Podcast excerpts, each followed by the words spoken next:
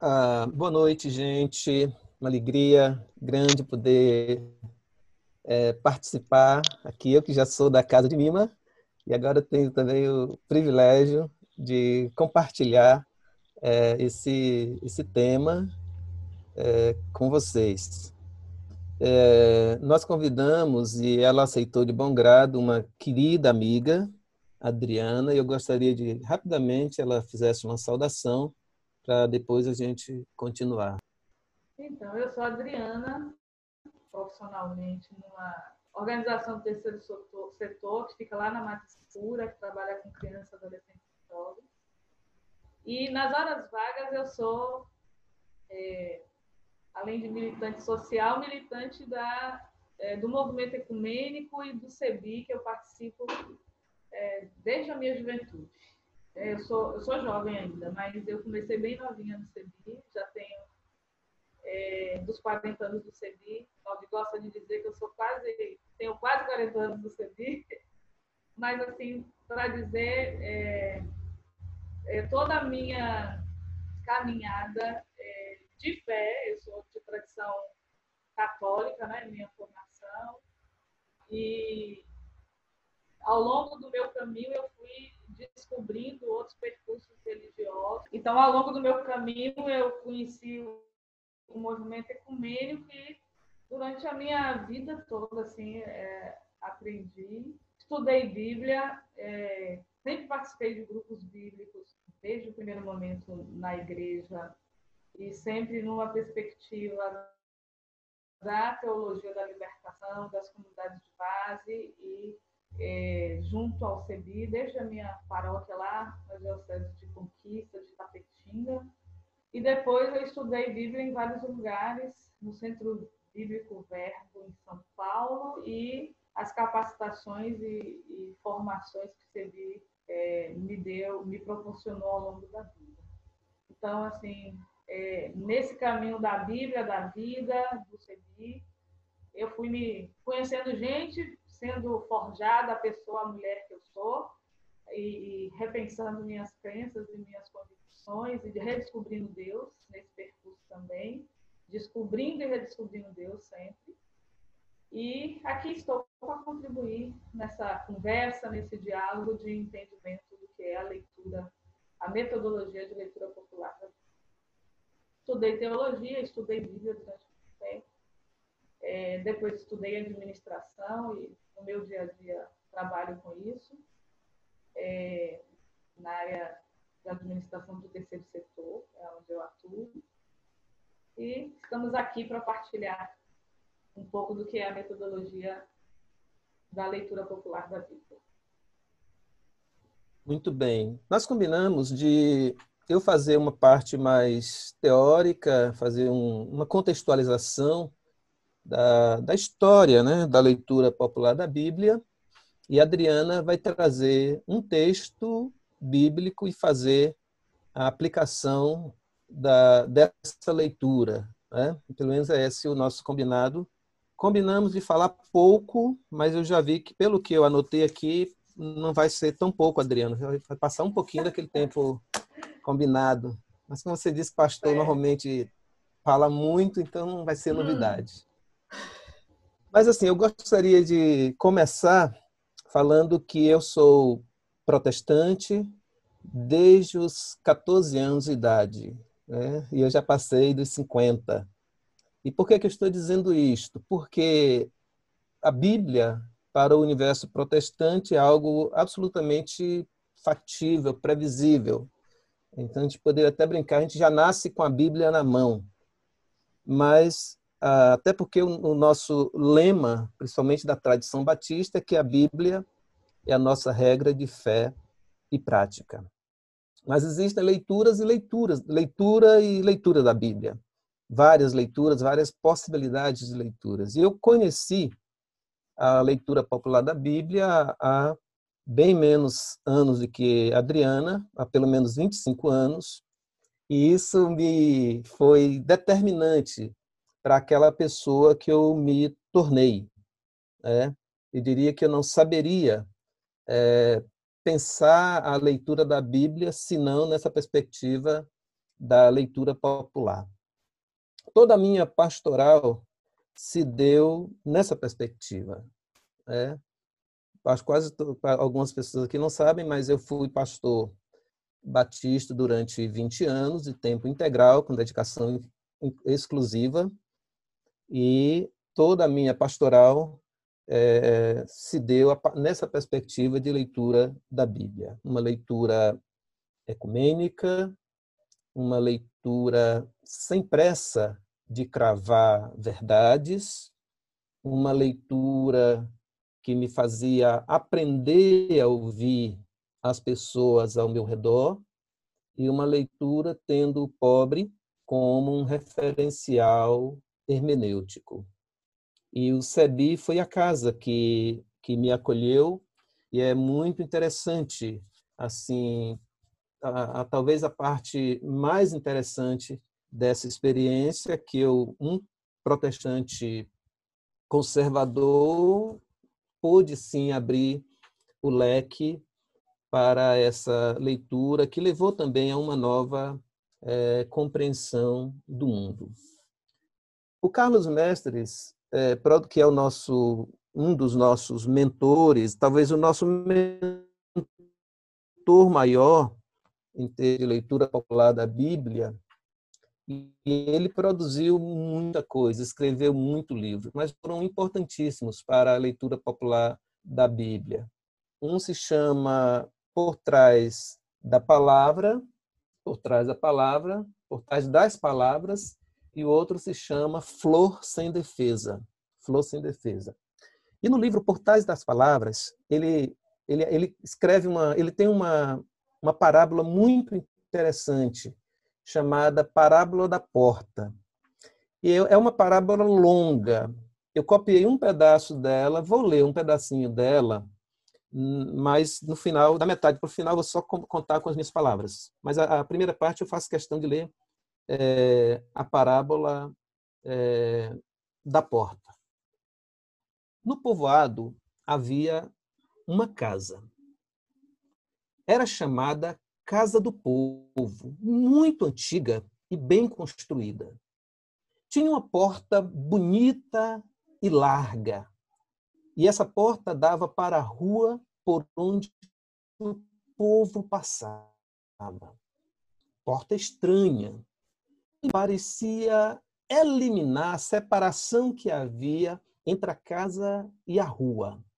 Quem por ela entrava parecia continuar rua. Quem passava na rua parecia ser acolhido e envolvido pela casa. Nunca ninguém se deu conta desse fato, pois era uma coisa tão natural como é natural haver luz e calor quando o sol brilha no céu. A casa fazia parte da vida do povo, graças àquela porta que unia a casa à rua e a rua à casa.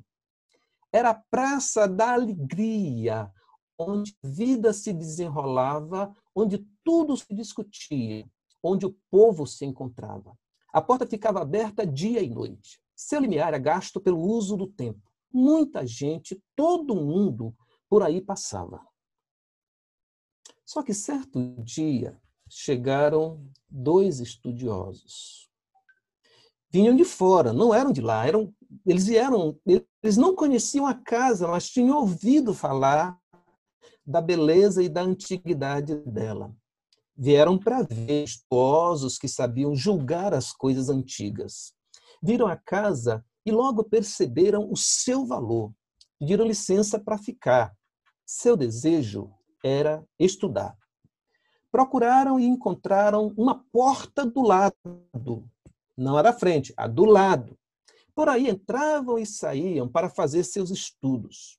Não queriam ser importunados pelo barulho e borbulho do povo na porta da frente. Queriam ter a tranquilidade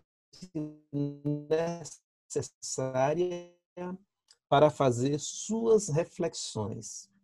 Ficavam lá dentro, muito escuro, absortos na investigação do passado da casa. O povo entrando na sua casa via os dois com grandes livros e máquinas complicadas. Chegando perto deles, a gente humilde ficava calada, silenciava para não perturbá-los. Tinha por eles grande admiração. Eles estudam a beleza e a história da nossa casa. São estudiosos.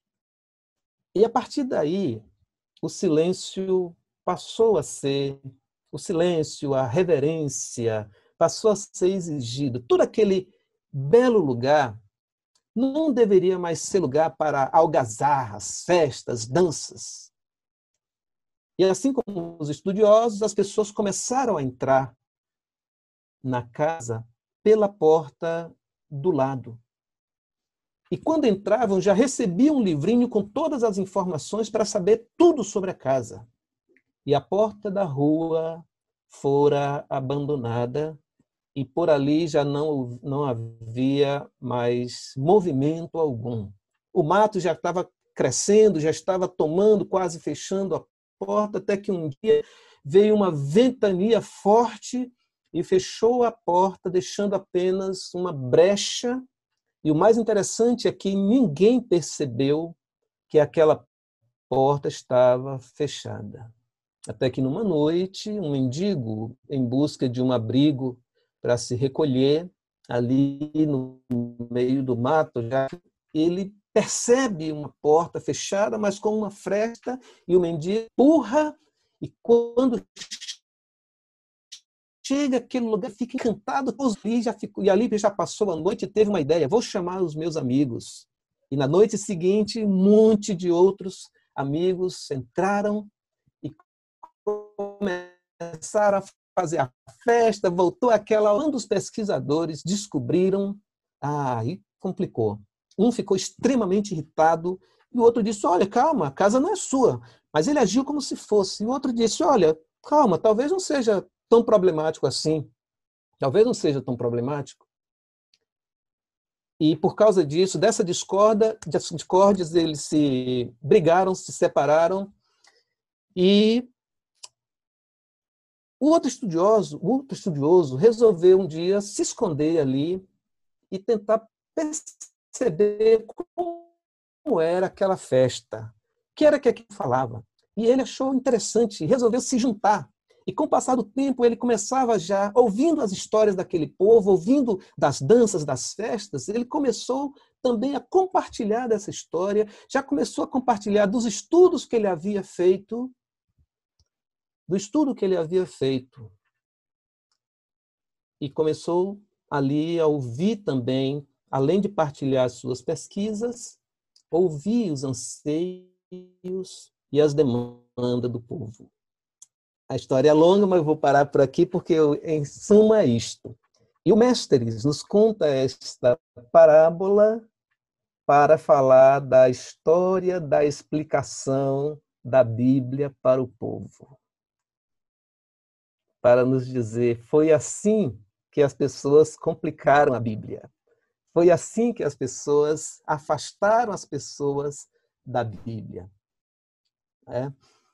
E isso aí nos ilustra bem todo esse processo e a necessidade de a gente pensar uma, uma, uma leitura uh, da Bíblia numa perspectiva popular, mas isso também não vem do nada há um, um, contexto histórico que eu acho importante é, resgatar. Esse resgate que eu vou fazer tem muito a ver com a própria é, tradição e dos movimentos católicos, porque esta leitura, a, a despeito de surgir num ambiente guarida e, e é fortemente abraçado na tradição católica vale pensar nas repercussões do Concílio Vaticano II, que iniciou em 62 e terminou em 65.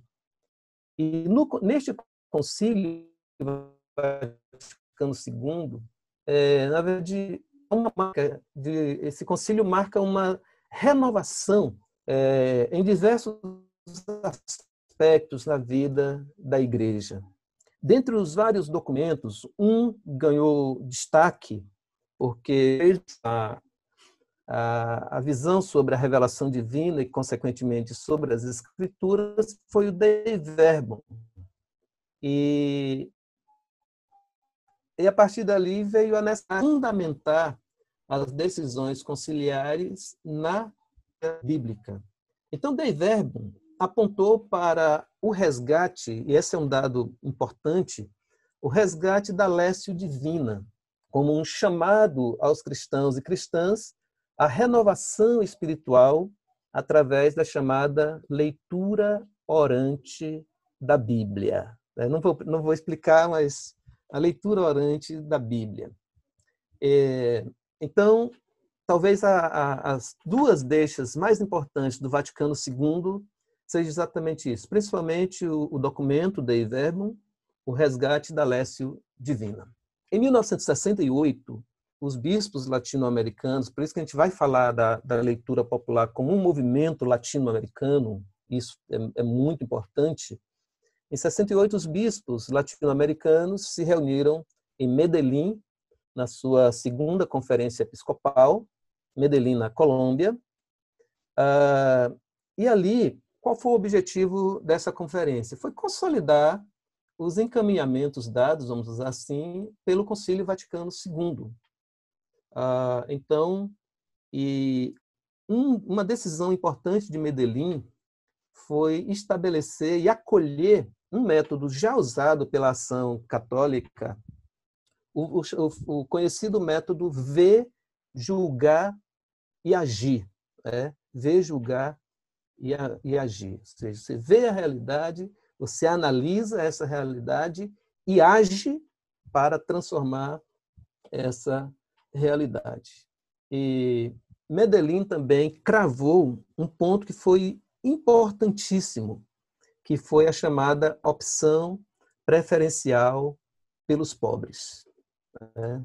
Ou seja, é nesse mesmo contexto que vão surgir as conhecidas comunidades eclesiais de base da Igreja Católica, que é exatamente a tentativa de, de forjar uma igreja mais popular, mais próxima das pessoas, mais é, disposta a enfrentar as estruturas de injustiças e tendo esta iluminação da Bíblia na perspectiva dos oprimidos. Falando disso, a gente vai falar também do surgimento da teologia da libertação, ainda que não seja um movimento exclusivamente católico, mas, mais uma vez, vai ganhar força e vai ganhar guarida nas comunidades católicas.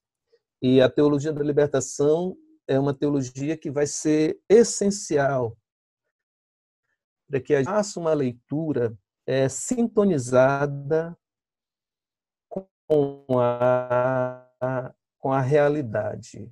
A partir daí, as questões sociais, as questões econômicas, políticas, já são levadas em conta é, para, esta, para esta leitura da Bíblia. Né?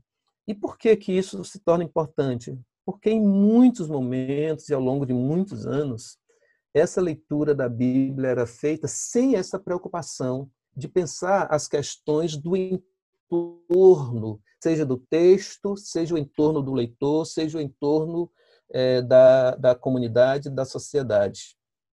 É, a guisa de, de contextualização, vale também lembrar que, nesse período, alguns anos antes, já meados da década de 50, de 1950, Paulo está articulando também a sua pedagogia com ênfase na educação popular e se destacou com o conhecido método de alfabetização de adultos. Ou seja, nesse momento, nesse contexto, a ação católica, ah, com as diversas ações de juventude operária, juventude universitária e, e movimento de educação de base, eh, já estão juntos é, discutindo a realidade brasileira, a realidade da educação brasileira, e, juntamente com o movimento de Paulo Freire, eles estão é, elaborando, desenhando o Ano Nacional de alfabetização, já com apoio do MEC,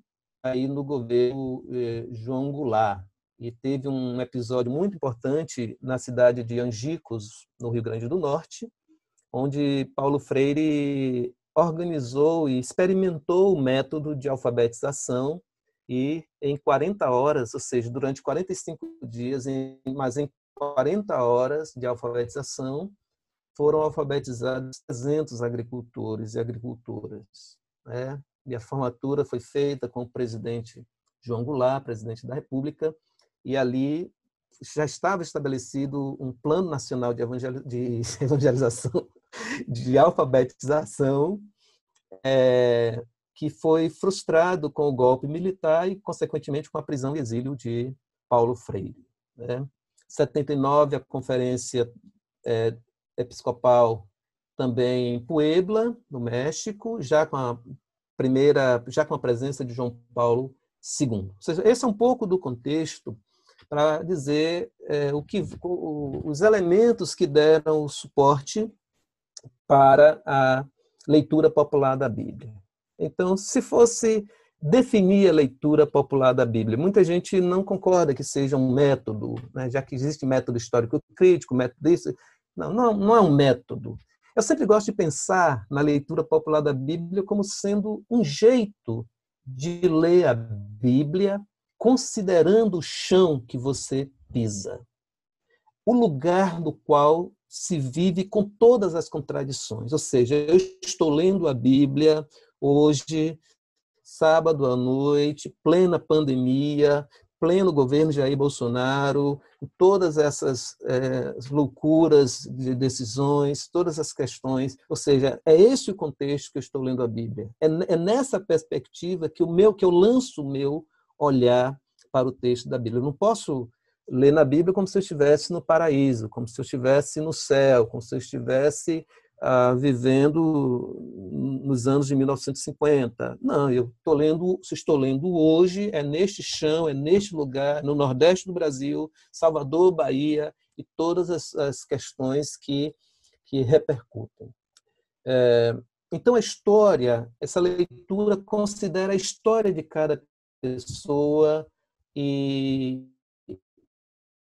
e as histórias também são as histórias da Bíblia. E é ali que nós dizemos, vida da pessoa ilumina a Bíblia. É, daí a máxima que Nima usou para divulgar esse, esse momento, a vida ilumina a Bíblia e a Bíblia ilumina a vida. Né? Então, nós podemos afirmar com muita tranquilidade que, na leitura popular da Bíblia, o leitor, a leitora, tem um lugar de destaque porque ali está a sua subjetividade, ali estão os seus dilemas, as suas preocupações. Tudo isso compõe esse ato da leitura. Então, é uma leitura junto com o povo, junto com as pessoas e, sobretudo, escutando as suas demandas. Então, definitivamente, a vida se constitui em ponto de partida e chegada. Né? A vida está sempre permeando esta leitura. Por isso que todo esse processo ele é permeado por aquilo que a gente costuma chamar de análise de conjuntura, é para aprender o momento histórico no qual vive a comunidade, quem são os atores que estão ali, quais são as forças estruturais que determinam que aquela sociedade, que aquela comunidade esteja como está. E tradicionalmente, eu vou pedir para a Buja mostrar aí, tradicionalmente a gente fala de um triângulo hermenêutico. É, não sei se, se Buja vai conseguir colocar. É, um triângulo hermenêutico. E esse triângulo mostra exatamente ele mostra exatamente as três pontas do triângulo. Você vê aí está a realidade da pessoa, você tem a realidade da comunidade e você tem a realidade da sociedade num sentido mais amplo, sentido mais amplo. Dentro do triângulo, a gente tem aí o texto propriamente. E é esse texto que a gente vai mergulhar. pensando no que vem antes, do que vem depois, quem, quem compõe, quais são os personagens que estão nesse texto, como é que, que, que Deus está agindo naquele texto, como as pessoas estão agindo, quais as circunstâncias estão, estão postas. Né? Ou seja, então, em seguida, vem a leitura do texto para iluminar a realidade. Porque esse texto, como eu falei, que mostra a ação de Deus, mostra a ação dos personagens, mostra o contexto é, de cada um. E, e o mais interessante, o povo, as pessoas, a comunidade começa a perceber que há um paralelo nas escrituras. Ou seja, eles, eles conseguem se ver nas escrituras e é isso que, tá, que dá a esperança às pessoas. É isso que gera a, a esperança.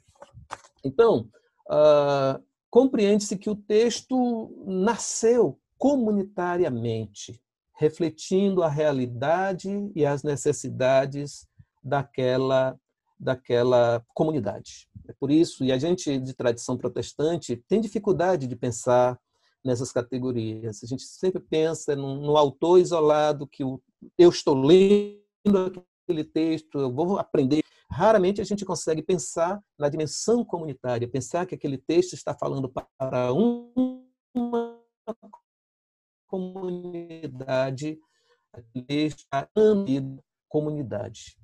Né? Após a reflexão desse texto, segue um, um compromisso de fazer algo concreto ali. O que fazer para transformar essa realidade posta? É, claro que ao ler também esse texto você celebra, você a gente resgata um pouco da, da, da leitura orante, a gente reflete, a gente lê com calma, a gente lê sem pressa, mas o mais importante é perceber o, o movimento que o texto dá para a vida das pessoas. Então, em rápidas palavras, este é o percurso para a leitura popular da Bíblia. Né? Essa leitura, por, por muito tempo, sofreu críticas e questionamentos quanto à sua fundamentação no campo exegético. E não só no campo exegético, mas no campo da, da tradição, ou seja, mesmo a, a, cúpula católica teve dificuldades com, com essa proposta de leitura. E Frei Carlos, também no, no livro Por Trás da palavra, da palavra, das Palavras, faz uma, uma resposta bem interessante quando ele diz: olha, os exegetas, os exegetas devem definir um novo ponto de partida, devem definir uma nova base, uma nova visão de vida, uma nova visão de serviço que deve prestar a um novo ponto de chegada. Não tanto a defesa da fé, mas, mas mais crescimento e o seu engajamento na realidade até política do povo. Ele estava, na verdade, convidando os exegetas a fazerem a exegese, fazer a pesquisa científica da Bíblia, mas com um olho na realidade, olhando para o povo. E aí ele utiliza é, umas palavras de um teólogo e exegeta também, exegeta Alonso Schock, eu não sei se é essa a pronúncia, vou pedir para a Buja colocar as frases. É, ele coloca exatamente isto.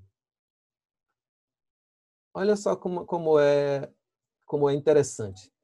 Uma quantidade imensa de conhecimentos, e em boa parte conhecimentos de hipótese, ficou acumulada sobre cada metro quadrado do texto bíblico, transformando num distante, difícil, num texto distante, difícil e inatingível.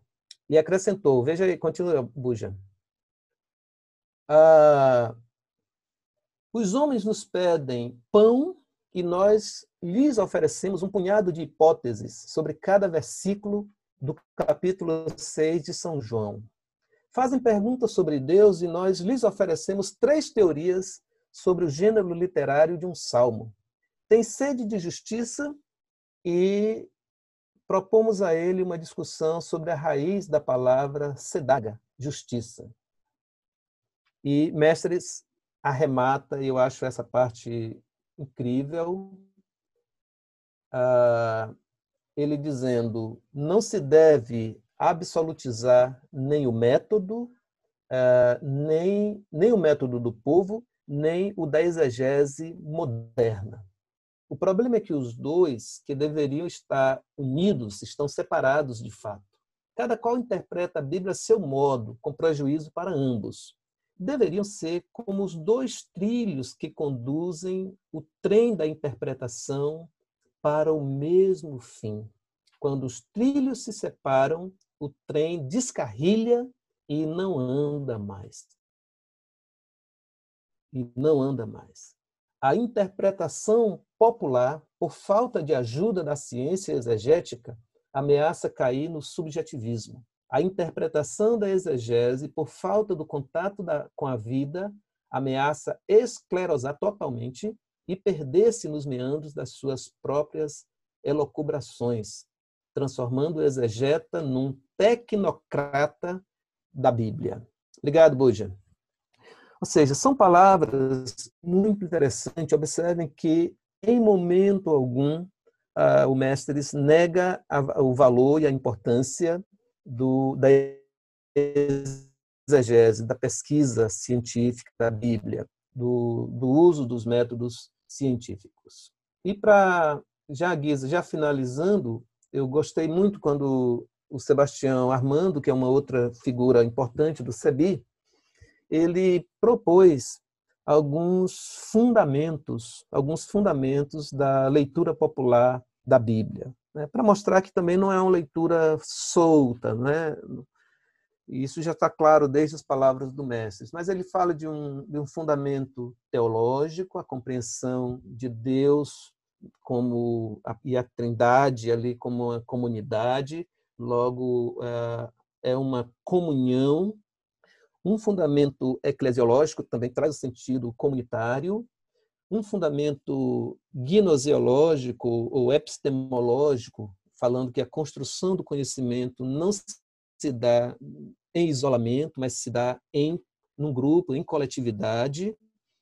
Ah, o fundamento político também, porque ah, não tem como não, não pensar, ao fazer esse tipo de leitura, pensar em transformar a realidade pensar em atacar as desigualdades, as injustiças, em pensar em estabelecer um ambiente democrático e, da mesma forma, um ambiente pedagógico, ou seja, não o, o, o religioso, o teólogo, a teólogo, aquele que tem o, o teve a oportunidade de fazer a formação ele não tem a última palavra, ele nem tem a, não pode agir de forma autoritária como dono da verdade. Então, o fundamento pedagógico é que o conhecimento se dá na troca, ouvindo, compartilhando, compartilhando.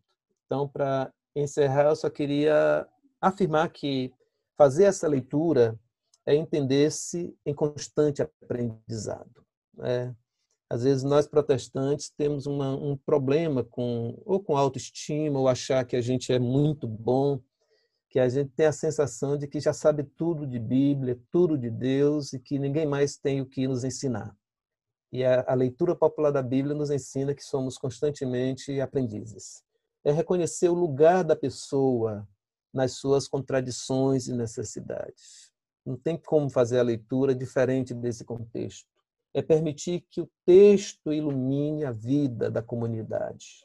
É manter uma atitude humilde diante da riqueza do texto e que Deus pode nos falar a partir do silêncio e que devemos lidar ou, ou devemos ao lidar com, com, sobretudo com as pessoas mais pobres, entender que essa leitura é também uma escuta, essa leitura é também uma disposição para ouvir e aprender cada vez mais com essas pessoas. É, era isso e espero que a gente possa, possa trilhar esse caminho com essa determinação. Muito obrigado. Então, vamos lá. A partir do que é, Valdir falou, e muito agradeço a Valdir né, por toda essa contextualização é, mais é, ampla e fundamentação um pouco histórica e, e dentro da construção é, do caminho que a leitura bíblica fez na América Latina e no Brasil.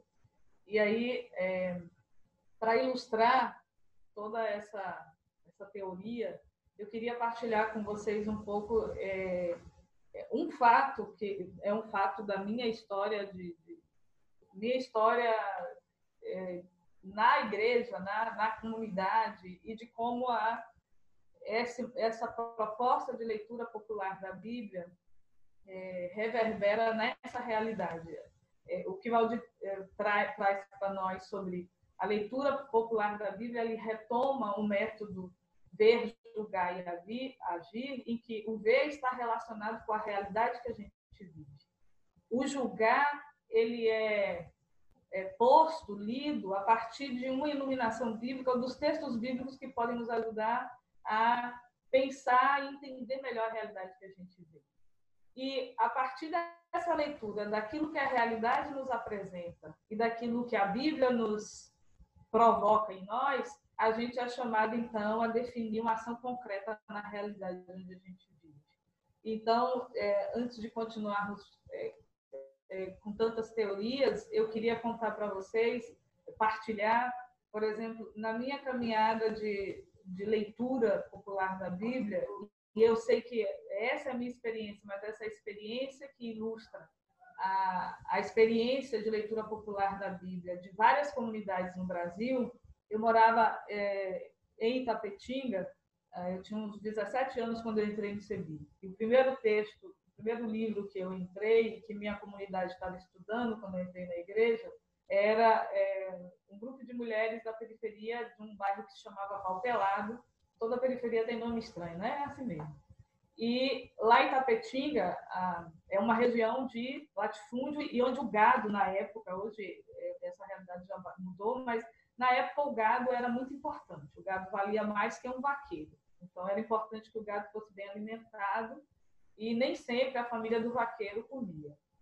E a, a gente lia o livro do Apocalipse a partir dessa leitura é, popular da Bíblia, pensando a realidade em que a gente estava inserido. Então, a gente morava é, num bairro da periferia, que não tinha água, não tinha esgoto, e de repente a gente estudava o Apocalipse, em que tinha um grupo bem pequenininho diante é, é, de um império enorme e que está se perguntando qual é a nossa, como é que nós cristãos damos testemunho da fé de Jesus e do ressuscitado nesse contexto que era tão desafiador. E a gente e além dos textos é, do Apocalipse e da mulher que defende seu filho de ser engolido pelo dragão, e essa leitura bíblica ao mesmo tempo que era é, para nós um elemento para iluminar a nossa fé, a nossa vivência de fé, também era um elemento para nos questionar de qual era os dragões que nós enfrentávamos na realidade da periferia lá do bairro Cautelado. Então, essa leitura bíblica fez com que a gente organizasse a comunidade, com que a gente percebesse que a falta de água e esgoto, que na época era um problema sério na comunidade, é, era um problema que nós tínhamos que assumir diante da autoridade é, do prefeito, do vereador, levar esse problema, apresentar e pedir uma resposta concreta como uma ação, não só uma ação política, e de mobilização comunitária, mas também com uma ação concreta de pessoas de fé, de pessoas que liam a Bíblia e de que rezavam na igreja. Então, isso para ilustrar, isso é, é, foi verdade. A gente fez, leu a Bíblia, leu o Apocalipse, encontrou aquela mulher que defende seu filho do, dragão, que é perseguida, que tem medo, mas que a comunidade diz: a gente tem que proteger essa vida que nasce. E percebendo essa conjuntura de diferença entre um dragão que é enorme, que é o império, que nos ameaça, e a necessidade de defesa da vida, da comunidade que precisava de água e de esgoto, a gente foi para a prefeitura, reivindicou, fez manifestação, depois voltou para a igreja e celebrou a vitória de conseguir é, o, o, a água e esgoto para a comunidade. Isso é, que nascia de uma reflexão é, dentro da igreja, de um, de um estudo bíblico, que partia da realidade, que nos motivava a voltar para essa realidade, animados por essa dimensão da fé e por essa leitura bíblica, que nos fazia construir respostas concretas diante da realidade que a gente vivia e dar sinais e testemunho da fé. Então, é, na minha, é, ao longo dessa caminhada da leitura popular da Bíblia, a minha experiência, a experiência de diversos grupos é, que eu acompanhei, acompanho e acompanhei no Brasil, é, sempre demonstrou que a leitura popular ela quer fazer com que a gente, é, a partir de uma dimensão de fé, a partir de uma dimensão de espiritualidade, de vivência de Deus, a partir de uma relação que a gente estabelece com essa história de Deus que fala na vida da gente e que falou na vida e que fala na vida do povo que registrou a sua memória de experiência de Deus na Bíblia, fazer com que a gente aproxime essas realidades é, e ilumine essa realidade a partir do texto bíblico e a gente haja concretamente para transformar na nossa realidade a, a, os elementos e os aspectos que Deus nos pede, daquilo que a fé aponta. Então, todo esse processo é um processo que considera todo o contexto da elaboração, da sistematização é, do, do, texto bíblico, né? o texto bíblico situado no seu contexto, mas que também considera toda a realidade, todo o contexto histórico que a gente vive, e a partir dessas duas realidades, desses dois corpos que se encontram, o texto, a realidade do texto bíblico, a realidade do texto da vida de hoje. A presença de Deus na história do povo na Bíblia, a presença de Deus na história do povo de hoje, o que que isso nos motiva a concretamente é, assumir diante da realidade que a gente vive como proposta de transformação, de justiça, de solidariedade, como proposta de tornar concreto essa vivência da nossa fé. Então, é, a, a metodologia de leitura popular da Bíblia, ela nasceu, é claro, e foi sistematizada a partir de princípios teológicos e bíblicos, mas ela nasce muito mais dessa experiência concreta da comunidade que tem sua fé, que vive numa realidade concreta e que tem que perceber assim como o povo da Bíblia fez a sua experiência e percebeu a presença de Deus na vida dele, que nós também hoje temos que fazer essa nossa síntese nesta realidade que a gente vive. E, de, e a partir dessa experiência que a gente faz, isso nos é, provoca a assumirmos compromissos concretos diante da realidade que a gente vive e compromissos de transformação. Então, é, assim, as histórias das comunidades pelo Brasil afora, a gente tem várias comunidades e iluminados por esse jeito de ler a Bíblia e por essa experiência de Deus e por essa vivência comunitária da fé que provocou vários projetos sociais, várias mobilizações, várias reivindicações por terra, por água. Eu teria eh, muitos exemplos, mas assim, a minha primeira experiência de fé foi essa, de reivindicar a partir da leitura do livro do Apocalipse, do confronto de uma realidade que tem uma comunidade pequena que defende a vida, que está recém-nascida e que precisa ser protegida e o império grande, então a gente também tem, a gente é pequeno, mas a gente também pode lutar pelos nossos direitos e conseguir água e esgoto para uma comunidade e fazer com que a vida assim seja protegida, defendida e transformar a nossa fé em algo concreto. Então, é a partir desta compreensão que eu convido a todos e todas a abrir o, o texto bíblico, ou ao escutar, escutar, acolher. A gente vai fazer tentar fazer um pequeno exercício a partir do texto de Lucas, é, capítulo 15, nos versículos de 8 a 10. É um, é, é um texto pequeno e é, para a gente entender o, o, texto ícone utilizado é, e que também Carlos Mestre é, baseou a sua tese de doutorado é o texto dos discípulos de Emaús, que é um texto já muito usado, bem conhecido, que demonstra os quatro passos da leitura popular da Bíblia dentro da dinâmica da leitura. Então, o primeiro momento é esse partir da realidade, a partir, partir da realidade do texto e partir da realidade que a gente vive. O segundo momento é usar o texto bíblico para ele iluminar essa realidade.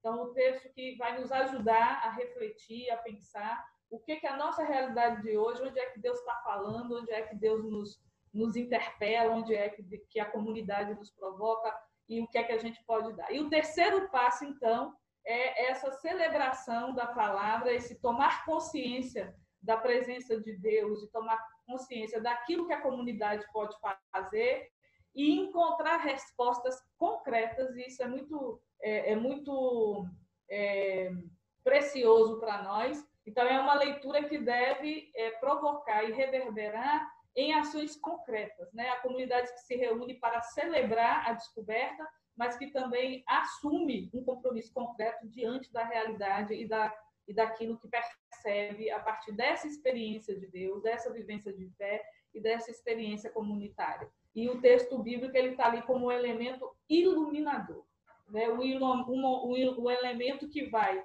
nos ajudar a perceber é, como um espelho que nos mostra na nossa realidade o que está, o que precisa ser melhorado, o que precisa ser consertado. Mas a Bíblia por si só, ela não vai transformar o mundo. Ela supõe uma ação comunitária para que essa transformação aconteça. Então, são esses elementos. Então, a gente vai ler esse texto de Lucas, a gente vai, a partir desse texto de Lucas, estabelecer algum, alguns elementos que fazem parte dessa leitura popular da Bíblia, que nos e que, e que, a gente sempre fala, a leitura popular da Bíblia é um jeito de ler a Bíblia. Ela não é o único jeito, mas ela é um jeito que anima é, pessoas cristãs e que ao longo da história, ao longo é, se identificou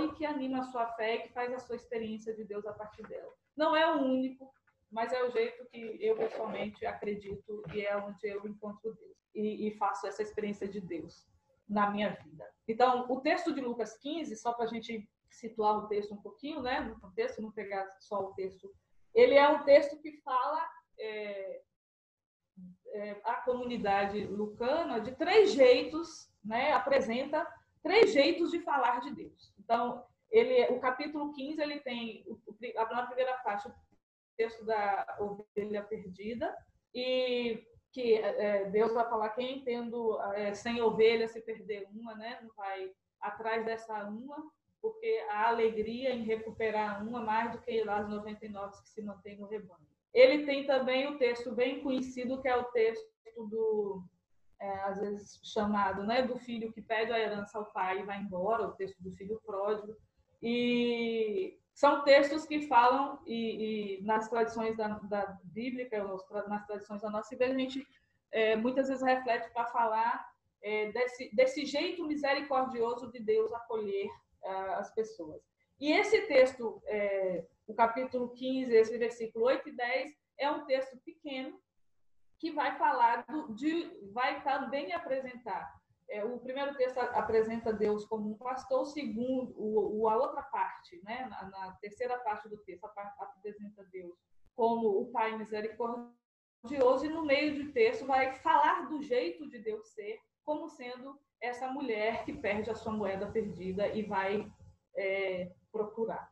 Então, a partir desse texto, a gente quer é, refletir um pouquinho como o, o, o, método da leitura popular da Bíblia pode é, nos ajudar a perceber essa nossa realidade, iluminar o nosso caminho e fazer com que a gente, é, junto com, a, com as descobertas que a gente faz, celebre na comunidade e assuma compromissos. Então, é, o texto ele é pequenininho, eu vou ler aqui é, os dois versículos, os versículos que nos são propostos para a gente é, lembrar e trazer de, de volta à memória, né?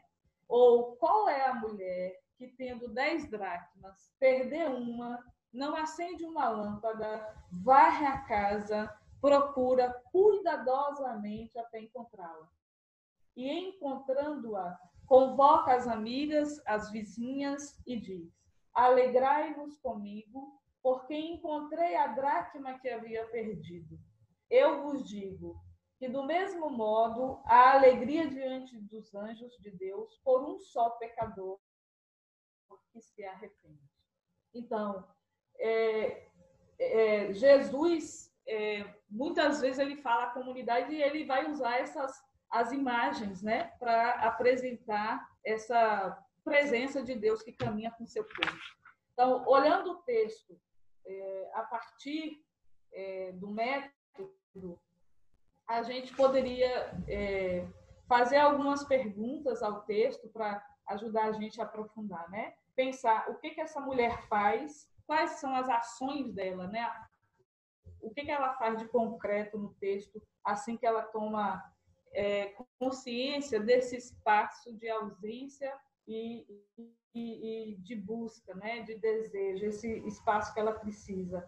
É, então, ela vai iniciar, o texto ela vai nos apre apresentar uma mulher que tem dez moedas e perde uma. Né? O texto está no contexto do Império Romano, em que é, das dez moedas que se tinha, sete provavelmente seriam usadas para pagar impostos. Então, a mulher não perdeu o que era supérfluo, o que ela tinha mais, mas ela perdeu aquilo que ela tinha, que é essencial para a sua sobrevivência.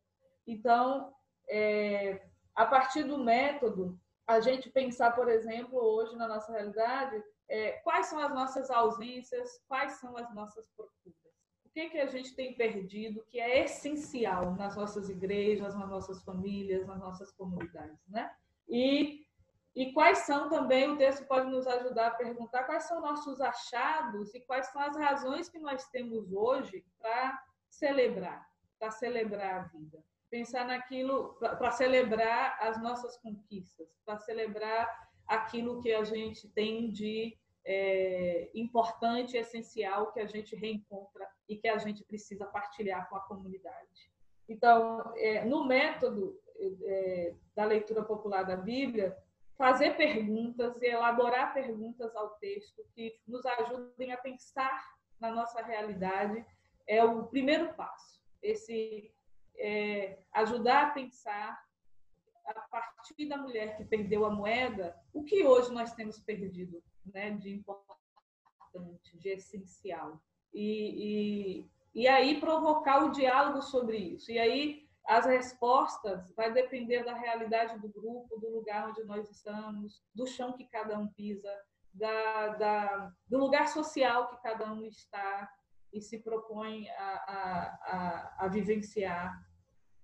Também vai depender da, da própria experiência de fé e da própria experiência de Deus que cada um faz. Então, esse lugar, é, esse processo, o primeiro passo no diálogo da moeda é a consciência da ausência. Né? Então, quais são essas ausências? Então, a mulher ela tem 10 moedas, ela perde uma, e esse perder né? É quando ela perde, é no espaço da ausência, da falta, que ela toma consciência daquilo que ela perdeu e de quanto isso é importante. Na dinâmica do texto, a mulher ela vai se organizar para procurar a moeda.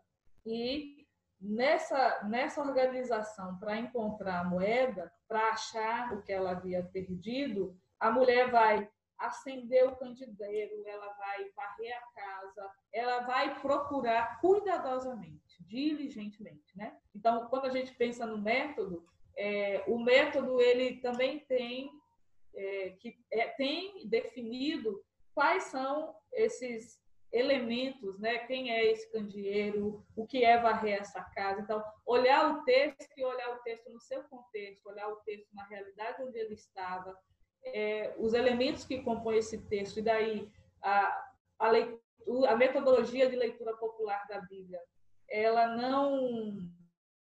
Talvez ela não se preocupa de forma direta com a exegese, mas ela supõe a exegese para fazer uma interpretação, hermenêutica, é, um, um tanto, é, fazer uma hermenêutica o mais fiel possível àquilo que é a mensagem do texto então, esses elementos de procurar cuidadosamente o que perdeu, né? Então, essa procura cuidadosa.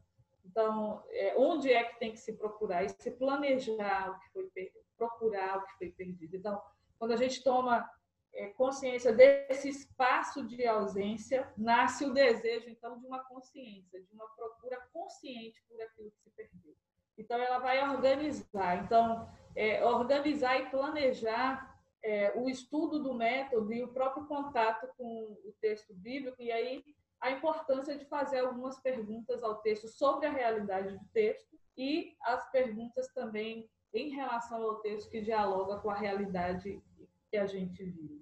Então, é nesse esse movimento de procura, de falta, que a mulher vai varrer a casa, que ela vai encontrar, inclusive, coisas talvez que ela nunca tinha antes refletido, que ela nem lembrava mais que tinha perdido. Na busca pela moeda, ela vai retirar a poeira, ela vai tirar os móveis do lugar, ela vai fazer um movimento, né?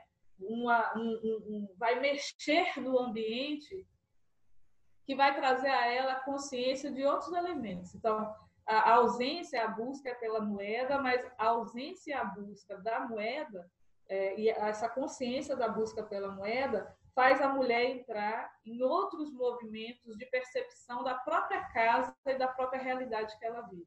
Então, esse buscar a moeda é, vai fazer também ela encontrar outros elementos presentes na própria, na própria realidade que ela vive.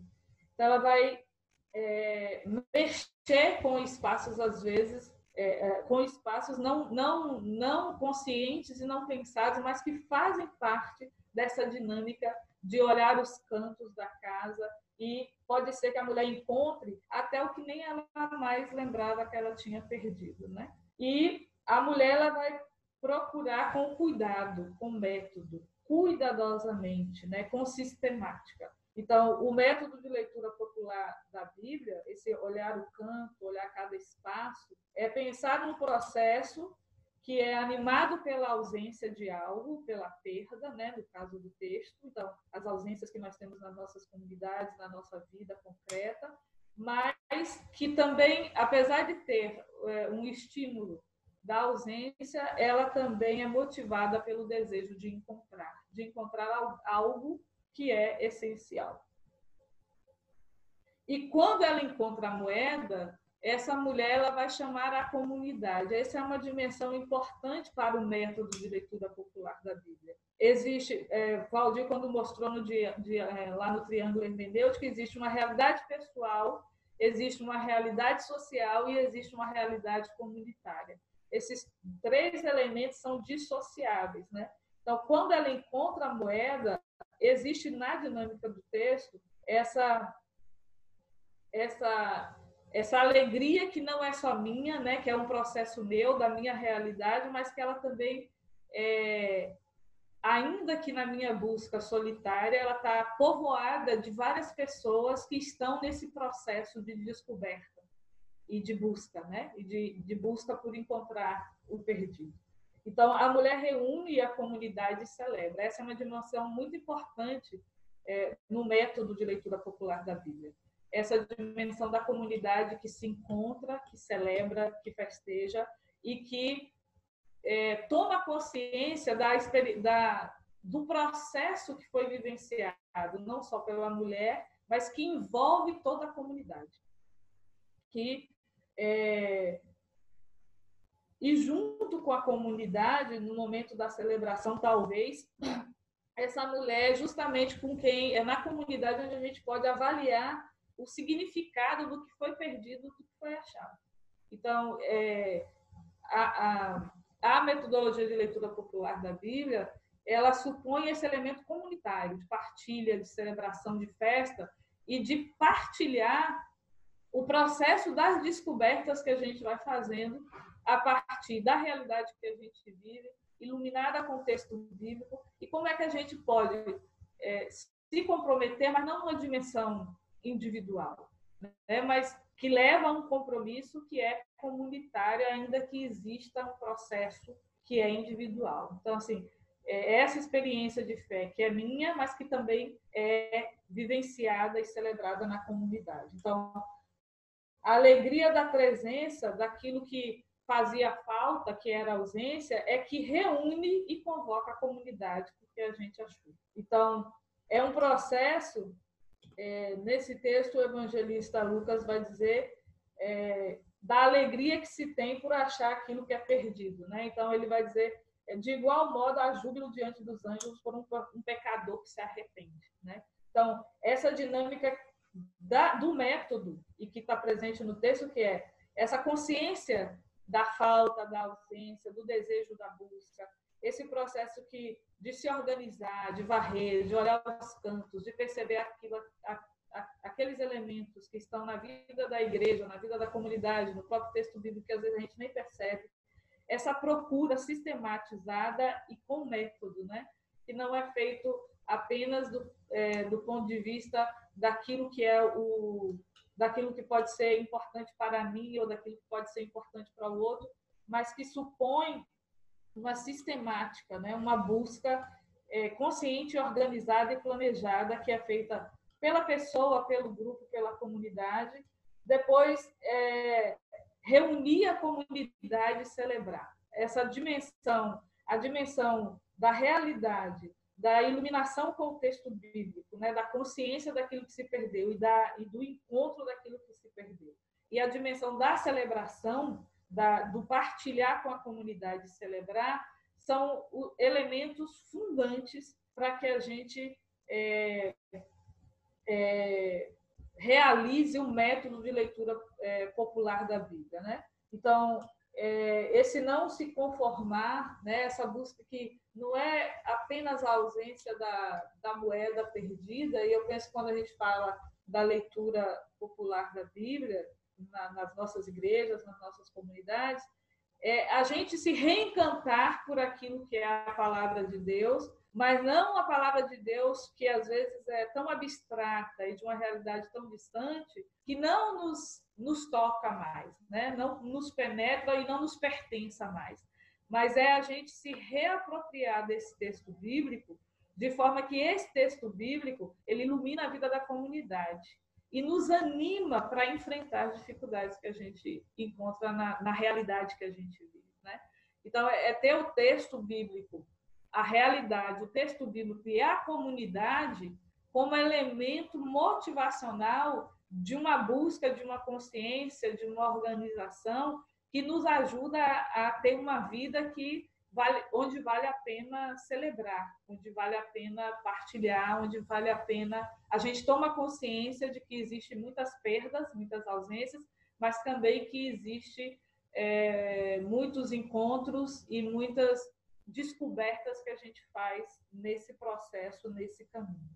Então, é, a mulher, no texto da, da, da, da, mulher, tanto no texto da ovelha como no texto do filho pródigo, essa procura é, por algo perdido, ela se dá é, fora do espaço da casa.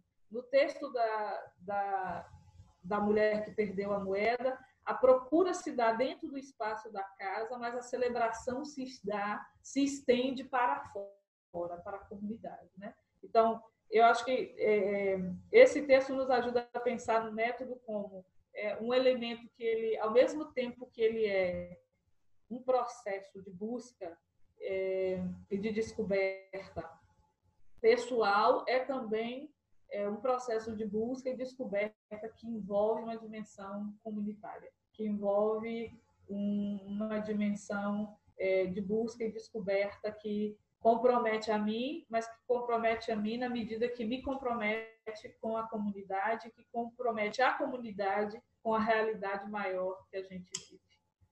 Acho que, por enquanto, é isso, né? Muito obrigado a todos aí, a Valdir e a Adriana. Valdir, o que é que tem dificultado esta leitura vir realmente para as nossas igrejas, nossas comunidades?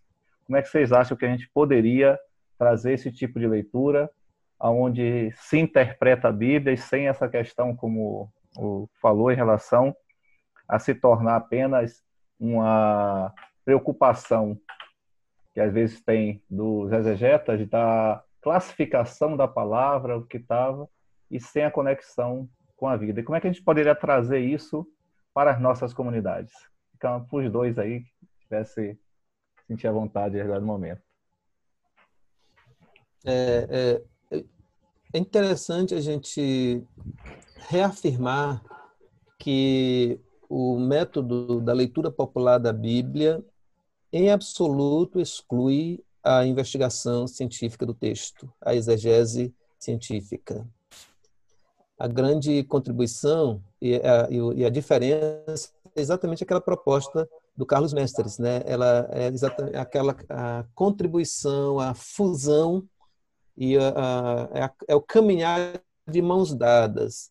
E qual é a parte da, da exegese? É a pesquisa, é o aprofundamento, é, é a percepção na língua original, o sentido que o autor quis dar, o conhecimento do contexto em que o texto foi produzido, tudo isso. E do lado da, da leitura popular da Bíblia, a sintonia fina com a realidade. Ou seja, não perder de vista que aquele texto, ele, aquele, aquela pesquisa maravilhosa só vai ter sentido se repercutir na vida das pessoas e considerando é, considerando o ambiente em que ele está vivendo aí considerando as questões políticas, as questões sociais, as questões econômicas.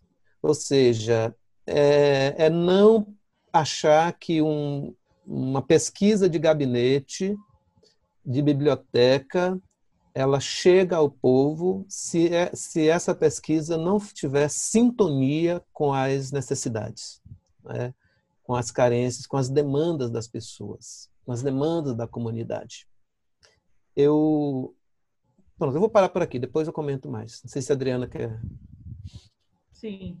Eu penso que quando a gente pergunta assim, como fazer isso chegar nas nossas comunidades, é, eu, eu penso que nós estamos, às vezes a nossa tradição cristã, ela fez com que o saber bíblico ou o, o, falar da fé é, seja, fosse, é, fosse é, fosse uma concessão de alguns. Eu penso que a gente precisa pensar, quando a gente pensa na metodologia popular da Bíblia, qual era a grande preocupação de Carlos Mestre, Agostinho, Jeter Ramalho, das pessoas que estavam ali no primeiro momento pensando.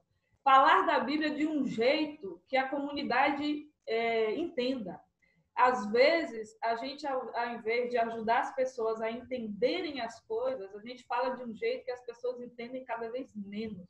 Então, assim, é, o nosso compromisso é, é, de ter uma metodologia de educação popular é justamente para fazer com que o acadêmico entenda, mas que a criança que está na comunidade também entenda, que a, a Dona Maria que está na comunidade também entenda, que o pastor entenda o que está no Evangelho, mas que também a pessoa que senta na, no, na, na, no banco e, e escuta aquela pregação, ela também precisa entender. Então, eu penso que isso é, é a gente tem que perguntar se nos nossos processos comunitários pastorais, ou nos nossos processos de vida, qual é a nossa opção, né? É de facilitar processos ou é de dificultá-los para que apenas algum grupo privilegiado possa dizer, isso aqui eu sei porque eu estudei, né?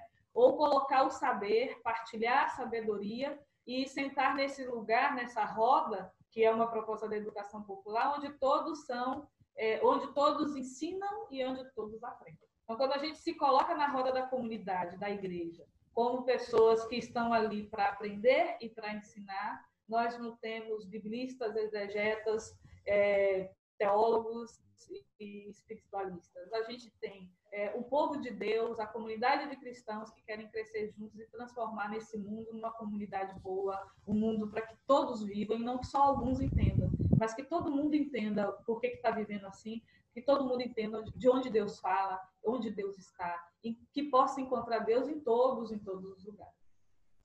É, a Roseli colocou aqui no chat, assim, ela escreveu: Fiquei me perguntando qual a filosofia por trás desse método Ponto. Já que ele em si parece uma filosofia. É, é interessante quando a gente fala tanto uma coisa e vem uma, uma, uma questão assim, pega a gente, né? É muito interessante. Viu? Quem foi que perguntou foi Roseli. Roseli. Roseli. Isso. É. Assim, na verdade, pensando, Roseli, Roseli, como que a gente constrói, especialmente esse, esse método? Ele não surge do nada, né? ele não, não flutua e chega a algum lugar, mas ele está pautado numa série de é, como, como o resgate histórico que eu fiz, né? uma série de, de decisões anteriores é, tomou emprestado ali da, da ação católica, tomou emprestado dos, dos concílios, da, das comunidades eclesiais de base. Você teve aí a contribuição de, dos protestantes desde a sua origem, como o Jeter Ramalho, que era um pastor é, metodista.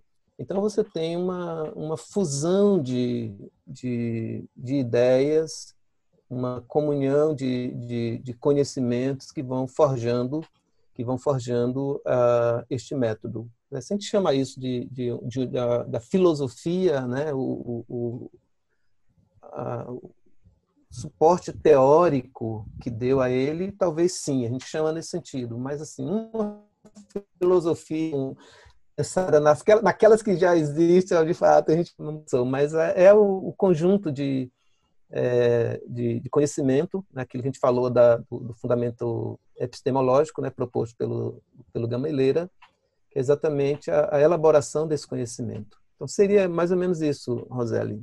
Tem uma filosofia porque tem um lastro teórico, tem um lastro histórico é, é, trabalhado nesse processo que forjou e, e chegou até nós nesse, nesses termos. gostaria de saber, assim, a respeito de onde vocês se reúnem. Existe algum tipo de orientação para que a gente aprenda esse método para aplicar na nossa comunidade? como que funcionam essas reuniões de vocês? São semanais, semestrais, anuais, mensais, quinzenais? O que a gente faz para poder participar? É, eu queria entender um pouco da estrutura do CEBI. Enfim. Então, o CEBI, é, o CEBI, para quem não traduzindo, né, para quem não, não, sabe, né, o Centro de Estudos Bíblicos, ele existe há 40 anos. E o CEBI ele se organizou em torno Eu não estou ouvindo. Né, ah, não está ouvindo? Alô? Não estou ouvindo. Eu estou te ouvindo, Adriana. Eu também estou ouvindo. Ah, é porque Mina parece que. É Mima que está com o áudio dela. Isso. É, não ouvi nada. Então, o CEBI, ele se organizou em torno da metodologia e, vamos dizer assim, da divulgação, da, da experimentação do método né, de leitura popular da Bíblia. Então, a gente está organizado em todo o Brasil, em todos os estados, alguns estados com mais é, pompa e circunstância e outros estados de forma mais é, modesta, mas nós temos pessoas do CEBI do Brasil inteiro. É, aqui no Nordeste, e aí cada estado tem sua autonomia de organização e sua forma de se organizar. Aqui na Bahia, nós temos é, uma equipe de coordenação, está a Bahia assistindo Edson, Márcio, que é de Feira de Santana, Lô Márcio, que são pessoas que compõem essa coordenação do CEBI, que de quando em quando, é, de três em três anos, é mudada, então pessoas tentam organizar e animar essa caminhada. Aqui em Salvador, nós temos um grupo quando era possível, não tinha restrição, a gente se reunia uma vez no mês, no primeiro sábado de cada mês. Já reunimos em diversos lugares. Ultimamente, nós estávamos nos reunindo na CPT, que fica ali na Rua General Labatu, nos Barris, e que era o espaço que ultimamente tem nos acolhido generosamente, voluntariamente. E a gente reúne pessoas de diferentes comunidades né, é, cristãs. Quem chega, a gente acolhe. E lá a gente define quais são as temáticas, os textos bíblicos e é, é, vai experimentando junto com o grupo a metodologia e fazendo os círculos bíblicos, os estudos bíblicos, as reflexões, sempre a partir daquilo que o grupo constrói coletivamente. A gente agora está com as atividades suspensas por causa da pandemia.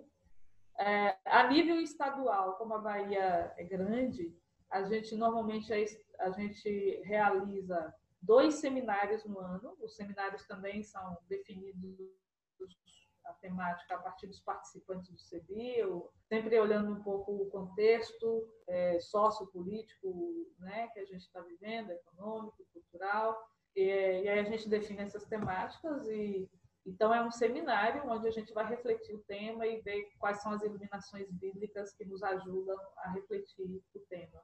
Esses seminários eles são definidos na Assembleia, é, que acontece uma vez ao ano, e nessa Assembleia a gente define qual é o tema, qual é a temática, quem vai nos ajudar a refletir.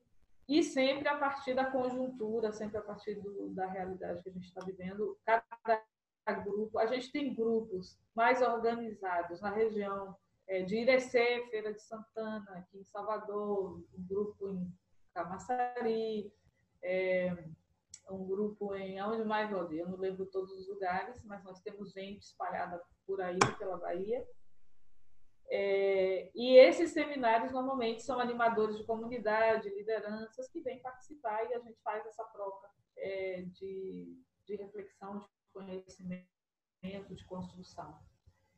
E a nível nacional, o CEBI tem uma direção nacional, é, a sede do CEBI nacional fica em São Leopoldo, no Rio Grande do Sul. Lá também a gente tem a livraria do CEBI. Então, o CEBI, ao longo desses 40 anos de caminhada, muita gente elaborou muito, muito estudo e documento. Então, o CEBI faz publicações e vende também essas publicações, é uma forma de manutenção da, da, da dinâmica do, dos grupos do CEBI no Brasil.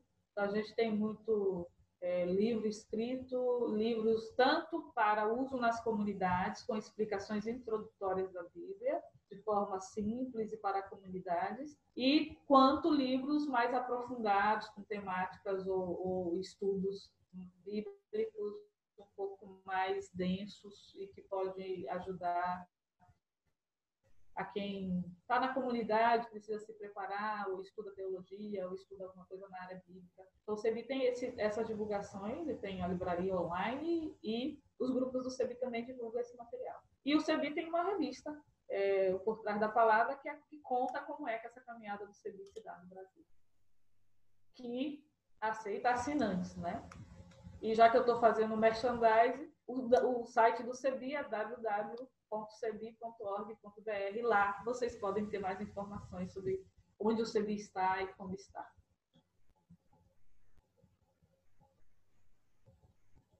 Obrigada. Obrigado. Vou passar a palavra para Roberto agora.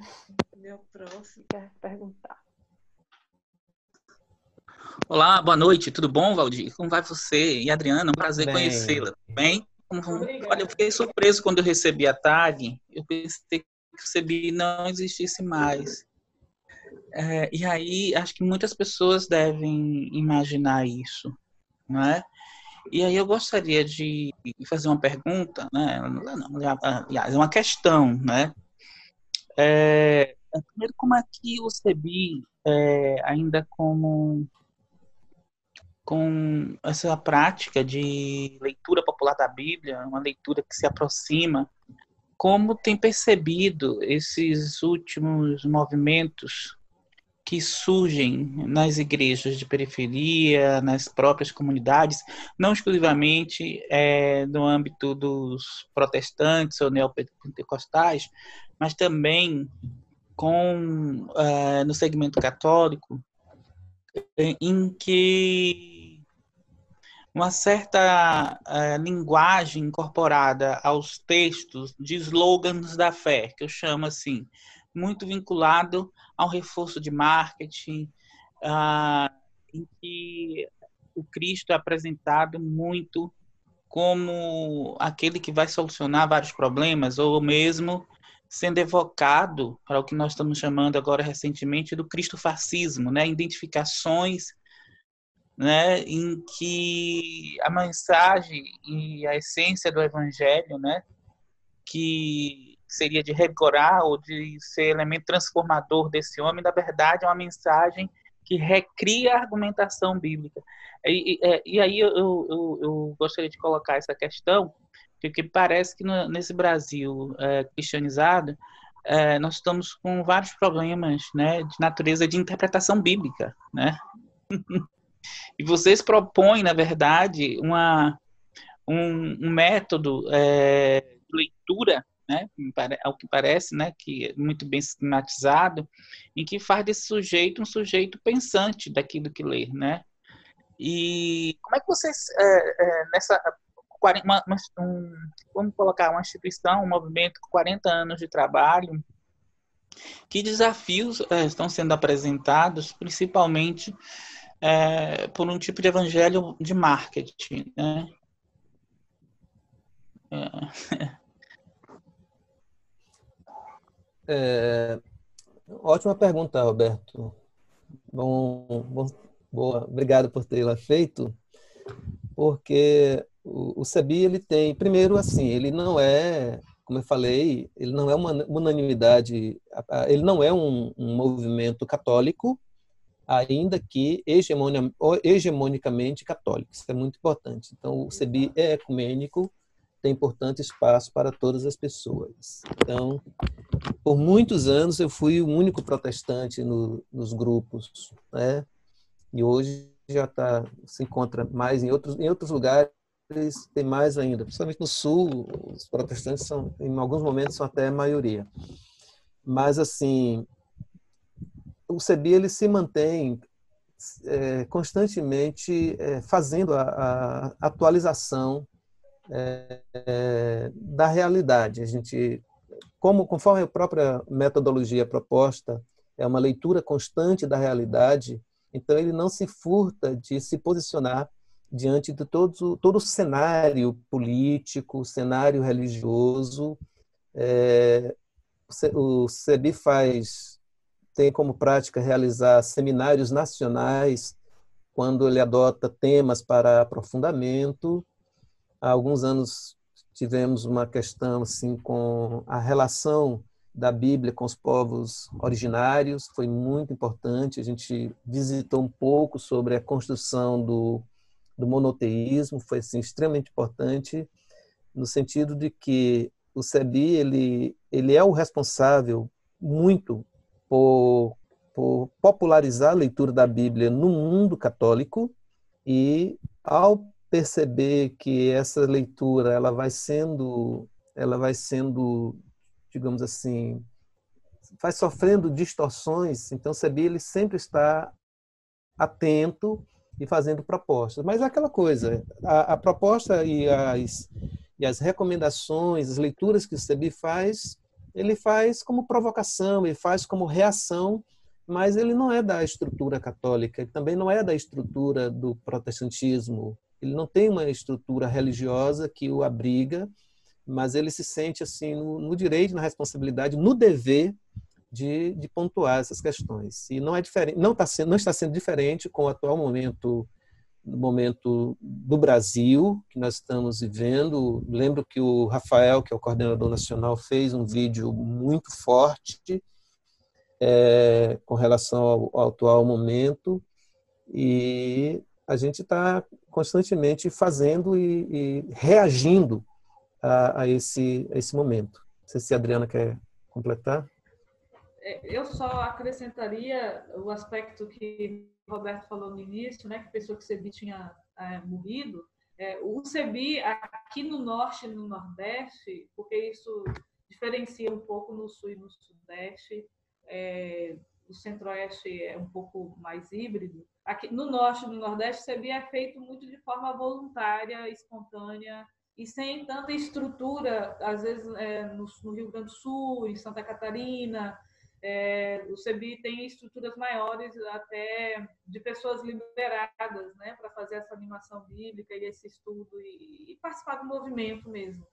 No norte e nordeste, se dá de forma mais espontânea. Então, a gente tem momentos de respiro muito grande, onde muita gente chega e depois um momento de arrefecimento e isso acontece em diferentes momentos históricos por diferentes razões, porque as pessoas têm outros compromissos, outras prioridades. Então, mas a caminhada do CEBI é, no Brasil ela existe, continua e de forma mais estrutural, por exemplo, do ponto de vista da reflexão daquilo que é, já que a gente se propõe é, o nosso lugar de fala é o lugar a partir da Bíblia e da realidade, é, o CEBI também promove, por exemplo, lá no, no, Rio Grande do Sul, mas é aberto para qualquer pessoa do Brasil, um curso de especialização bíblica, que é o da Barra. Então, assim, essas temáticas, por exemplo, hoje, essa tendência é, é, de, de um Deus que, é, que, que tem que se, se colocado muito assim, violento e, e todo essa, essa, esse, esse discurso né, agressivo e violento, às vezes feito ou justificado né, a partir da Bíblia, sobretudo em relação à questão, é, as questões sociais, a questão da mulher, né? A Bíblia que justifica é, algumas posturas é, fundamentalistas e, e, discriminatórias, né? E violentas, né? Isso é, é, ultimamente é uma preocupação que está muito presente no movimento ecumênico como um todo, né? É, como o compromisso de cristãos que acreditam têm sua fé e acham que essa fé é construído com as diferenças e, e com o respeito né, a essas diferentes e aos diferentes, e a partir de uma leitura bíblica que seja mais inclusiva e uma leitura bíblica que é, respeite o, o, texto no seu contexto e daí crie é, pessoas íntegras, é, íntegras no sentido de pessoas inteiras, para que elas possam refletir sobre a realidade que a gente está vivendo, né? E não serem manipuladas a partir do nome de Deus e a partir do uso da Bíblia. Né? Então, é, esses são a gente sabe que os elementos ideológicos, né, aquilo que está vinculado em torno de uma divindade ou do nome de Deus é muito difícil de ser contestado e a gente sabe que a gente tem construído narrativas perigosas, é, violentas, agressivas, é, discriminatórias, né? É, em nome de Deus e muitas vezes é, fundamentado na Bíblia. Então, essa é uma preocupação que tá, está muito presente, não é uma conjuntura fácil, sobretudo para nós do CEBI que trabalhamos de forma voluntária na hora extra, nas madrugadas, né? Mas assim, a gente é, e, e, que a gente tem uma proposta do, dos grupos de base, né, das comunidades, nas periferias. Então, assim, esse tem sido um desafio muito grande, mas muito presente também na nossa consciência é, do nosso papel enquanto é, uma leitura bíblica que, que, que fomente, que forme, que, que ajude as pessoas a pensar na realidade, a enxergar a presença de Deus na vida da gente e que, sobre, sobretudo, construa, construa pontes, né? construa caminhos e não crie é, divisões e não divide o mundo entre o mundo dos bons e dos maus, o mundo dos cristãos e dos não cristãos, o mundo de quem vai para o céu e de quem vai para o inferno, né? Então, assim, isso não é uma conjuntura fácil, não é para ninguém. E a gente está bem consciente do quanto a Bíblia ultimamente tem sido instrumentalizada, né? E, o quanto é importante a gente ter esse movimento contrário à não instrumentalização da Bíblia, né? Mas da gente olhar a Bíblia com a importância que ela tem nas nossas tradições cristãs, mas também com essa leitura que ela nos permite fazer em defesa da vida, em defesa da minoria, em defesa é, de um caminho que é construído juntos, né, na ecumenicidade, no diálogo com todas as pessoas. Muito boa, realmente, a fala de vocês. O Jorge está falando aqui, algumas pessoas que é sebiano, mesmo sem ter participado é, de, de, de, uma reunião, mas continua sendo sebiano. Eu também me sinto assim, meio dessa, dessa parte, né? Com relação a isso. Eu achei, fazer só um comentário, né? A, e não sei se também vocês querem comentar. E muito nessa pergunta e nessa linha, é, o interessante é que o método não exclui, que vocês falaram no início, né? O conhecimento, a busca pelo conhecimento. Apenas ele não ficar apenas um texto isolado, um texto lá de 2 mil, 3 mil, somente lá e não trazer para a gente. E só fazer um comentário, né? Se vocês puderem fazer, se já, ou se já houve alguma é, alguma confusão com o método, apesar de o nome falar, leitura popular da Bíblia, da pessoa achar que é assim. Ela não faz nenhum método, é só o se vocês pudessem comentar. A pessoa abre e diz assim para si mesma: O Espírito Santo me iluminou e a partir de agora eu estou fazendo a leitura. Aí faça essa separação. É isso mesmo do método ou a gente precisa também estudar, ter orientação, né, não negando a orientação do Espírito Santo, mas também a questão, apenas coloco nesse sentido porque muitas vezes eu tenho ouvido pessoas comentando e falando assim, não, eu, eu sei disso porque o Espírito Santo me revelou. E passa, mas sem, sem o, o, o conhecimento também. Se você pudesse fazer um comentário em relação a isso. É, esse, esse, isso que você coloca é muito, muito comum no, no ambiente no ambiente protestante, né, no meio evangélico, uh, até pela crença, e, nós cremos na, na iluminação do Espírito Santo, na revelação do Espírito Santo, que o Espírito Santo fala através das, das Escrituras, e no SEBI, uh, isso é essencial, é um ponto que a gente prima, né, chamada a, a, o início das nossas reuniões começam sempre com orações e a, e a, a, busca da iluminação do Espírito. Então, isso é importante. Mas outra coisa é você, às vezes, fazer o uso ideologizado, isso como a Adriana falava. Às vezes você faz um uso, você instrumentaliza a Bíblia para aquilo que você quer, né? muito mais para cumprir um desejo do que necessariamente como um processo de reflexão. É, no SABI, e mesmo como no, na igreja, no, no meu exercício pastoral, eu encontrei muitas pessoas, sabe? Aquelas pessoas que não tiveram a oportunidade de serem alfabetizadas e, no entanto, ter uma clareza na lida com o texto bíblico. Ele, ele tem uma, uma, uma sensibilidade muito grande para captar a, o, o, ensinamento. E a gente vê isso nas pessoas, vê isso nos encontros do Sabia, às vezes pessoas que eh, nem têm uma tradição forte religiosa, mas têm uma sensibilidade muito grande. E talvez o grande, o grande ensinamento que a gente traz é a capacidade de ouvir e valorizar a fala dessas pessoas. Que em outros momentos, talvez em nenhum outro lugar, ela seria escutada de forma séria. Nenhum, nenhum outro lugar, nenhuma outra roda de conversa, a fala dela, a percepção, às vezes até o insight que ela está tendo diante daquele texto seja considerado por ser uma pessoa Uh, por não ter uma profissão reconhecida, por não ter é, economicamente, toda aquela questão que a gente sabe como é o processo de discriminação. Então, ah, tem muito isso aí, e o cuidado é muito para a gente não instrumentalizar a Bíblia no sentido de fazer da Bíblia um, como um, um cumprimento do desejo. Eu quero muito aquilo e acho que que a, aquela caixinha de promessa, né, que muita gente tem, aquela, aquele sorteio que se faz ali no dia e, a, e faz aquilo assim sem, sem refletir né? Mas talvez o mas ao mesmo tempo, Buja, aí reside a, a beleza, entende?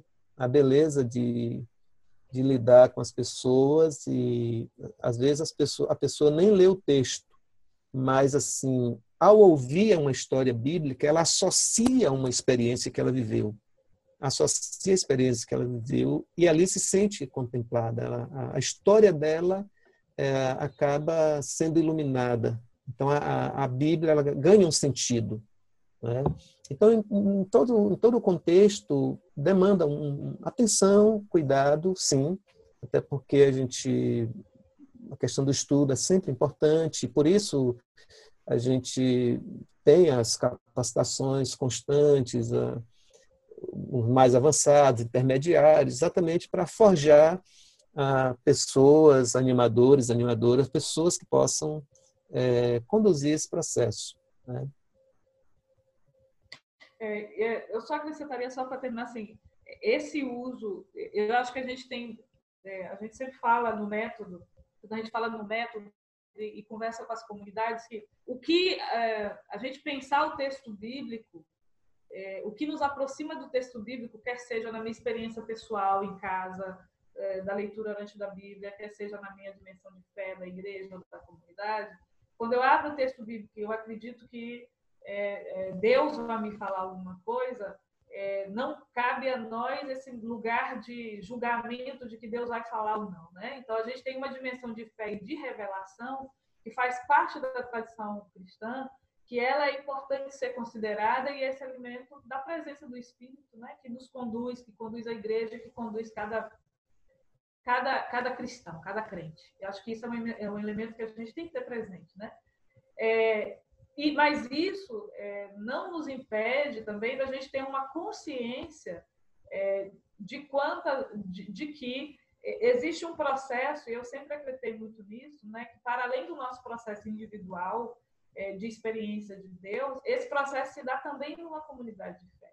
E esse elemento comunitário, esse elemento é, comunitário é o que nos, é, que para nós salvaguarda esse elemento, é, é, esse processo que não é um processo meu individual, que é meu também, mas que é comunitário. Quer dizer, esse esse processo que é ao mesmo tempo individual, ele tem que ser comunitário. E um outro elemento que eu acho que é sem erro, do ponto de vista da revelação, da presença de Deus na palavra, que a gente acredita enquanto cristão, é o elemento que, que, que aproxima a gente do texto bíblico e que aproxima o texto bíblico de nós é a vida, é a defesa da vida. Quer dizer, a gente tem isso como um elemento fundante para se aproximar do, da vida, da história, do sangue, do suor, das pessoas que fizeram caminhada, a caminhada da salvação na Bíblia, mas também esse, essa defesa da vida, esse respeito pela vida, também é o elemento fundante que deve nos fazer aproximar das pessoas, das vidas e que a gente encontra no caminho hoje. Acho que quando a gente não é, não se distancia desse elemento fundante, que é a defesa da vida, que é uma linha condutora de todo o projeto de Deus na Bíblia e que permanece nas nossas igrejas hoje na nossa história, a gente é, tem uma chance menor de, de, de, errar, de equivocar e de instrumentalizar, de manipular a palavra de Deus. Né? Às vezes a gente quer que a palavra fale exatamente aquilo que a gente quer. Então, assim, a gente ter consciência de que esse é um perigo que todos nós corremos, mas que a gente tem que estabelecer critério. Eu acho que o critério de defesa da vida, de garantia da vida, é um critério que pode ser, é, que é, é essencial, é verdadeiro e pode garantir essa nossa fidelidade né, ao Deus da vida que está presente na nossa história, que esteve presente na história da formação do povo de Deus e que caminha conosco, independente do tempo, né, da realidade, do contexto que a gente vive.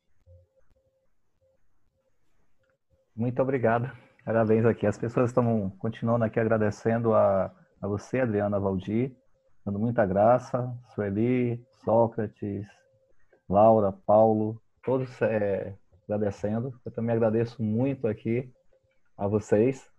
É, estamos também já chegando aqui um, há um tempo, né? Não tenho, não estou vendo outras perguntas. E deixaria para vocês aí algumas considerações finais, se quisessem fazer. Que aí à vontade. Agradecer né, a, o privilégio de participar, sendo da casa, né? sendo da casa, poder contribuir.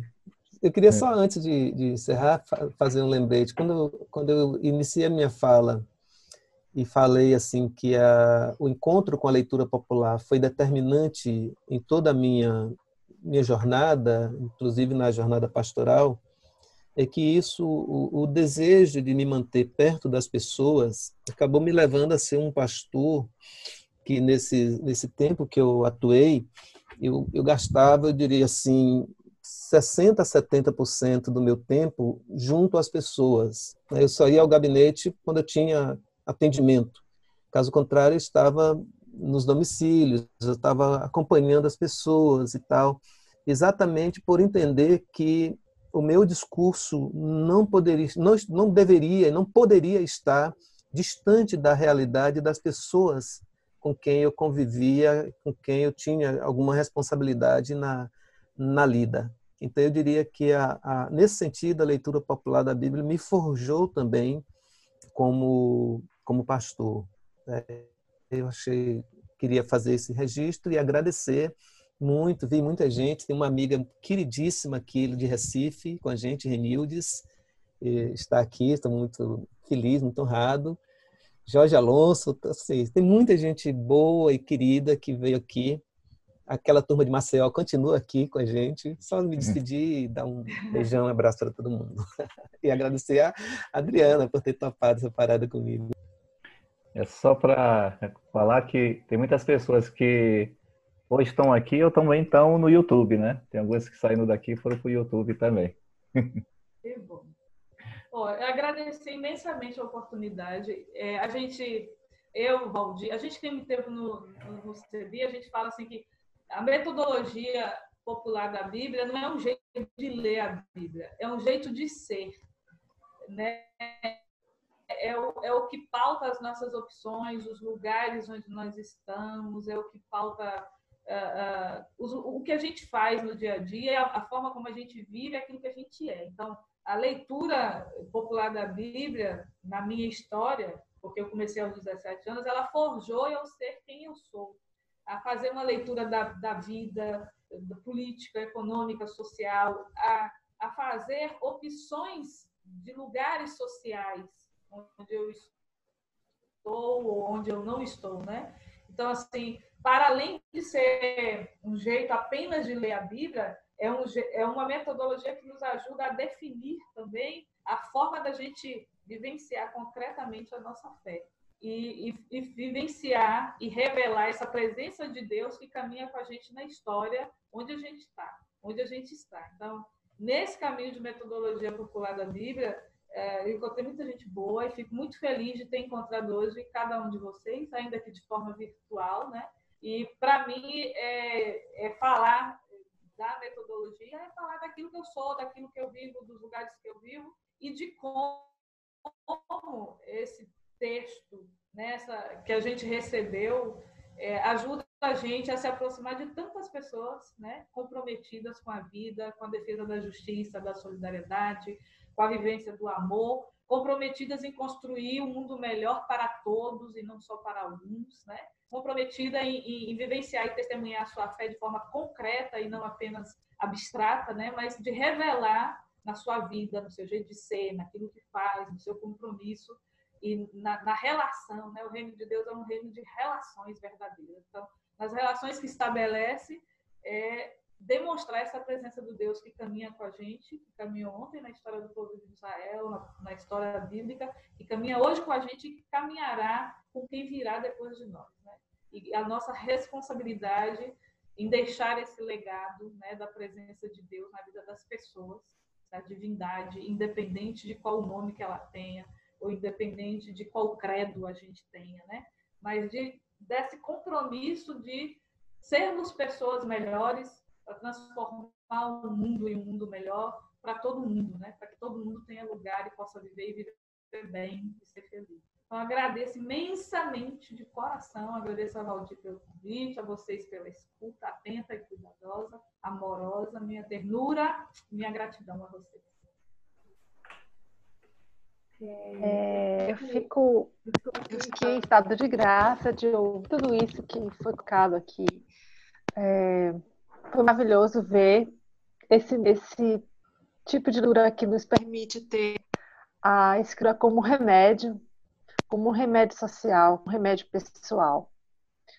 E com certeza vou me aprofundar mais sobre esse tema.